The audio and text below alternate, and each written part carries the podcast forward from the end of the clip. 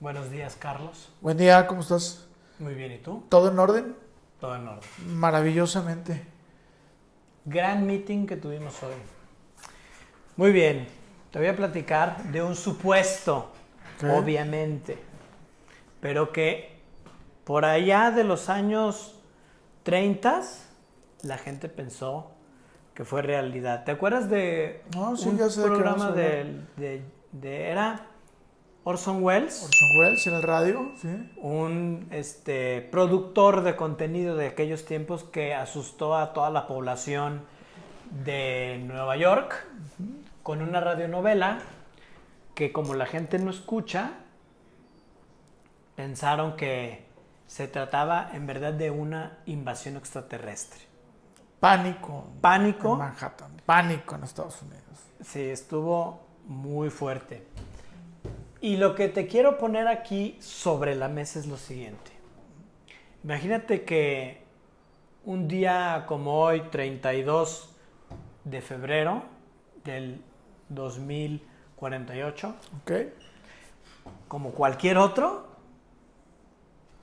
amaneces, te, te preparas tu café o sales a correr, lo que quieras, y de repente al prender las noticias ves que llegaron unas naves espaciales y que se están poniendo encima de las principales orbes del mundo. Londres, Los Ángeles, Tokio, Hong Kong, Abu Toluca. Dhabi, Toluca, Ándale.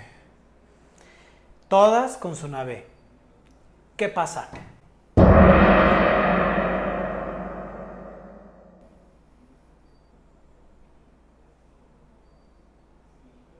¿Qué pasa con el mundo?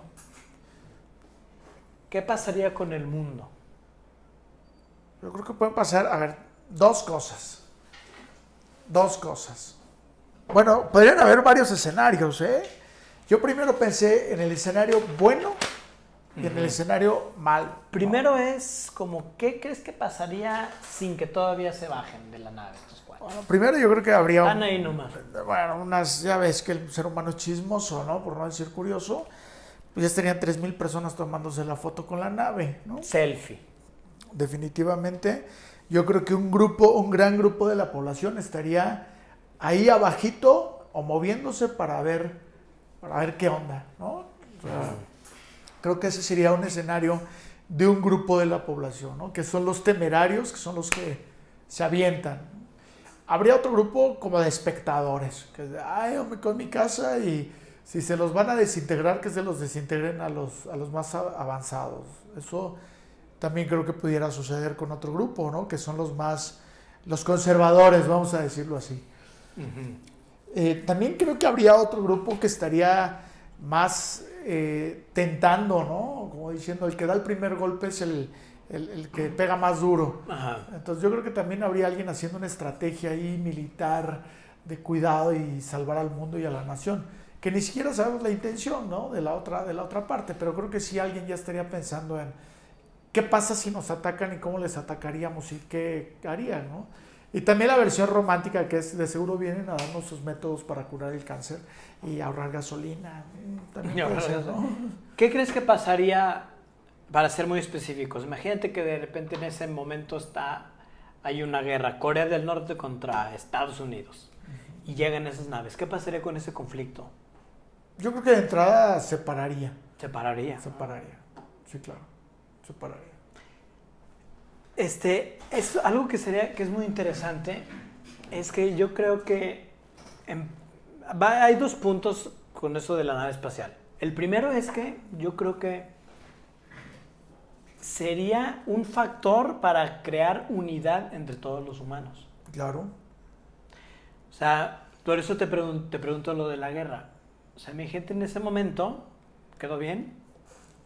Este, hay un conflicto armado, en ese momento se para todo y te aseguro que si es un conflicto entre Israel y Palestina, dos de los pueblos que más se caen mal en la historia y actualmente, te aseguro que hasta sería un factor de unión, de decir, oye, espérate, lo que está afectando aquí abajo no es más importante de lo que está tal vez por suceder. Entonces, creo que una de las primeras cosas que sucedería sería que favorecería la, la unidad del mundo.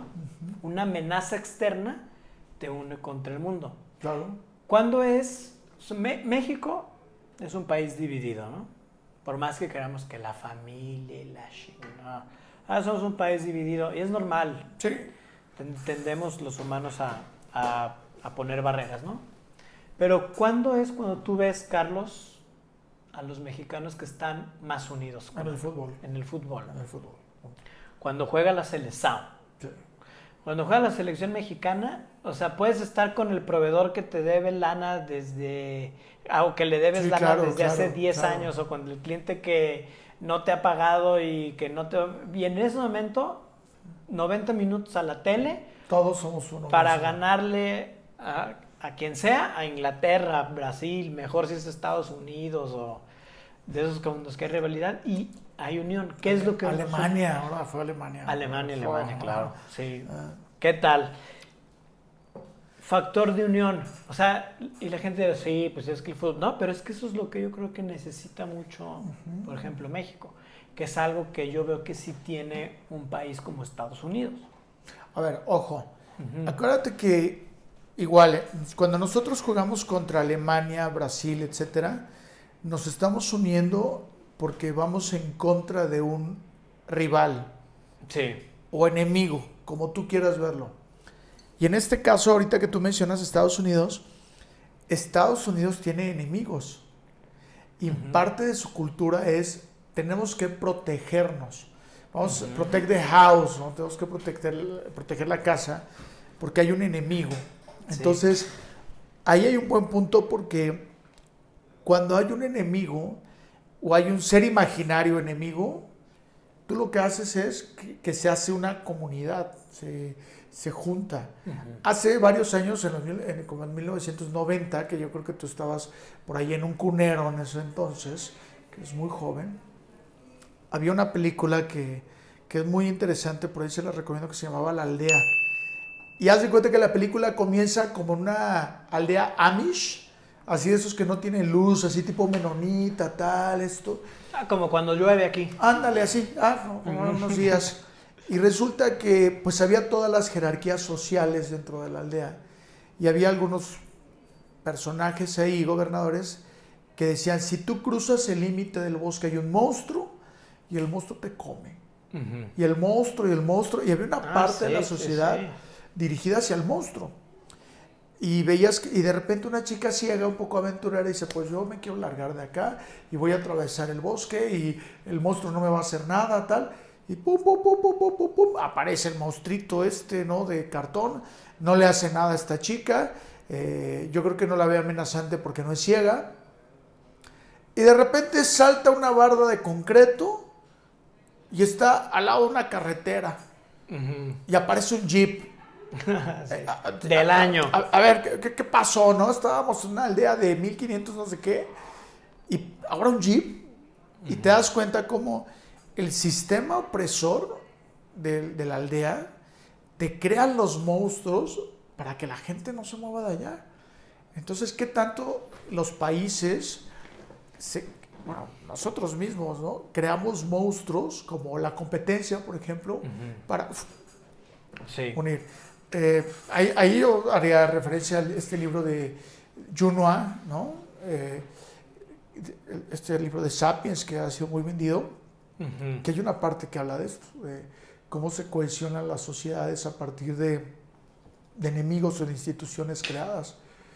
Y, y es un buen punto de reflexión, ¿no? Ahora ahí tienes a los, este, a los extraterrestres, ya no son tan creados, ¿no? Ahí están. Aunque lo que dices ya pasó, ¿eh? ¿Quién sabe? Pero bueno, no estamos aquí para hablar de los de las evidencias, no, no te creas, pero ¿qué te parece? Es que tiene mucha razón. El punto es cuando existe un enemigo o un rival en común, existe la unidad de ese grupo que estaba antes, ¿no? Entonces, ¿por qué no sería, por ejemplo, para las organizaciones, que pues sí, como tal, no tienen un enemigo, puedes tener una agencia rival, ¿no? Por ejemplo, lo que sea, pero cambiar esa palabra enemigo, en lugar la cambias por causa en común. Ok. Por ejemplo, Estados Unidos, como bien lo dijiste, ellos han creado los enemigos. De hecho, hasta han hecho focus groups para... Y con esos le dan nombre a sus conflictos bélicos para que haga sentido. O sea, hay una muy, hay una, hay una parte de esto donde es muy interesante en una película que se llama Vice. ¿Ya la viste? No. Buenísima, de las mejores que he visto. Donde se ve que en, efecto, y es, un, es tomado de, una, de un hecho real, Real. en un focus group se pone el nombre del conflicto armado que estaban peleando para que hiciera sentido con, el, con la gente. O sea, así como Tormenta del Desierto y... Si la guerra Ok, contra ok. el terror pues salió de un focus group. Ok. ¿Sí? O sea, esa es la, la forma en la que, por lo menos en ese lapso, así lo hicieron. Lo hicieron, pero crearon esa unidad que vem- vemos que no fue muy efectivo en largo plazo, pero crearon esa unidad a partir de crear ese enemigo, ese enemigo. en A ver, común. yo, yo ahí te hago una pregunta. Tú como mercadólogo, entonces dirías que también es un marketing bélico, por decirlo. O sea, Ah, no, es, es no, un marketing. 100%. Claro, es, un- es, una, es una campaña de branding, es una campaña de identidad de marca. Eso de que vas a Estados Unidos y ves las banderas puestas y Sí. thank you for your service, o sea, claro que los so- soldados y el personal militar hacen cosas que van más allá de lo que haríamos normalmente y del valor humano, eso no se cuestiona. Pero los movimientos que llevan a esos conflictos bélicos, este, sí traen una, este, un halo de, de, iden- de- de identidad. O sea, somos un país que está en contra de todo lo que está, en contra de todo lo que nos, de todo lo que le quita libertad al mundo, ¿no? O sea, son un, son un país que aunque parezca que es a favor de la libertad, en realidad lo- se manejó en ese momento como un país en contra de, de todo lo que am- amenaza esa, esa- Y si te fijas, así, así son las, las campañas. Claro. Las campañas son este esta persona, que no son precisamente campañas de televisión, hay muchísimo cuentas en Instagram de veteranos, de esta persona invadió Normandía, ¿cuántos likes puede, cuántos likes le das, no? Y ya sale un viejito ahí de que estuvo en la operación, ¿no? Pero al final de cuentas es eso, crearon un este todo una identidad de un país que lucha Ajá. en contra de esos enemigos de la libertad, ¿no? A ver, yo ahorita me, he recordado el caso de China, cuando, cuando quieren expulsar a los ingleses, ¿no? cuando hay guerra con Inglaterra, como eh, Mao Zedong y Sun Yat-sen, que eran enemigos, se unen para poder este, darle el golpe a Inglaterra. Y ya luego se separan otra vez, otra vez volvemos a ser enemigos, pero en este momento tenemos un punto en, en Sí. común, que a fin de cuentas siguen siendo las alianzas también. En las empresas tú puedes hablar de alianzas. La alianza es vamos en contra de, pero ahora con- en común. Terminamos lo que, o logramos nuestro objetivo, cada quien para, para su lado, ¿no? Pero fíjate, algo que también se vino a la mente, ahora que hablabas de qué pasaría, ¿no? Si llega una nave extraterrestre, y te decía que creo que ha pasado ya, pues cuando los españoles llegan a América, es una nave extraterrestre, ¿no? O sea, Sí, es, el- de- es perfectamente, ¿Y qué prácticamente lo mismo. Vienen a cambiarnos todo, el status quo se pierde totalmente, tenemos que cambiar las creencias, hay gente que disimula que cree y no cree, pero en, en- al menos en la parte externa pues dice que sí, ya estoy evangelizado y no lo creo, sigo adorando a mis dioses. Y viene un shock cultural tremendo, ¿no? Entonces, a fin de cuentas, si eso pasara, creo que el mundo tendría un cambio hacia cualquier lado, bueno o malo, pero tendría un cambio tremendo, ¿no? Sí, definitivamente. Pero yo creo que podría ser bueno siempre y cuando estas personas que vienen en la nave no vayan a hacer algo en contra de la humanidad. Por ejemplo, ¿tú qué piensas? Ahora ya se abren Se abre. y bajan esas personas. ¿Qué hacen? ¿Vienen a esclavizar a la humanidad o vienen a ilustrar a la humanidad? Híjole, yo creo que nos merecemos que nos esclavicen. Sí, no, no. Sí nos merecemos eso, ¿eh? Con lo que yo veo todos los días en la favor. calle es, por favor, esclavízanos ya, ¿no? Pero bueno, yo creo que la parte romántica es que nos pudieran transmitir una serie de conocimientos, ¿no? Eso sería interesante para poder salvar, salvar el mundo. A ver, aquí tendríamos que pensar algo, pensando románticamente.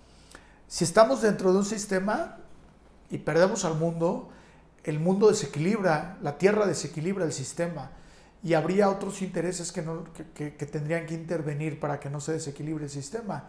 Entonces, pudiera parecer algo así, oye, vengo a salvar, a salvarte, porque eso también nos afecta a nosotros, ¿no? Pero también la otra es, vengo a obligarte que hagas lo que tienes que hacer. Entonces creo que pudieran existir las dos versiones en ese punto, ¿no? Desde, hey, hey, pobre chico, te voy a decir qué hacer para que salgas del atolladero, o no, no, no, sabes que vas a hacer esto, ¿no? Y si no, te fulmino, amigo. O sea, está fácil. ¿no? mano dura, o sea, Sí. vienen con buenas intenciones, Sí. pero a mano dura. Sí, Yo creo también que vendrían con buenas intenciones. Por lo que te platicaba la vez pasada que una civilización que ha logrado tanto avance tuvo que haber destruido tal cantidad de barreras, de prejuicios, de conocimiento, de materialismo para poder lograr que una civilización haga en conjunto, cree esa tecnología para viajar, hacer un viaje interplanetario, que serían seres que no, o sea, ya no, ya no tendrían maldad porque ya saben que la maldad es retrógrada, ¿sí? Que es egoísmo y que es una forma, de, una forma primitiva de resolver las cosas.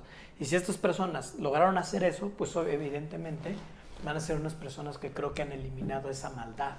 Incluso, tal vez la forma en la que la, la- la mano dura que pudieran utilizar es al contrario, sino una forma de de influir en las personas del Carnegie.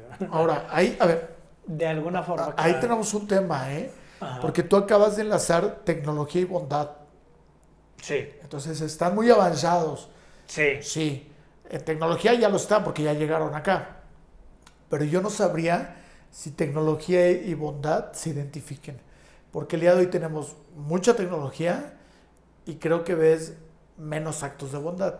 Ujú. Entonces, ¿qué me garantiza que los extraterrestres que son así súper guau y vuelan por medio de ondas magnéticas y ya saben lo que pensaste y todo esto, realmente son seres de bondad por su tecnología? ¿no? Entonces, eh, eso sería un buen punto de hablar, porque incluso había un súper de estos economistas ochenteros que decían que si tú tomabas un ser humano de las cavernas y lo traías el día de hoy, sigue siendo el mismo. O sea, que realmente como ser humano un poco había avanzado como persona. O sea, en- dices, este sigue siendo igual de bueno, igual de malo que el de las cavernas. O sea, sigue teniendo el mismo sentimiento de compasión como el mismo de odio. O sea, eh, sigue sin controlar Sí. ese brío. Ah, pero ahora tenemos otros medios, ¿no? Entonces, se apagó mi teléfono. Prendámoslo. Que se prenda el cerro y el teléfono también. ¿Regresó?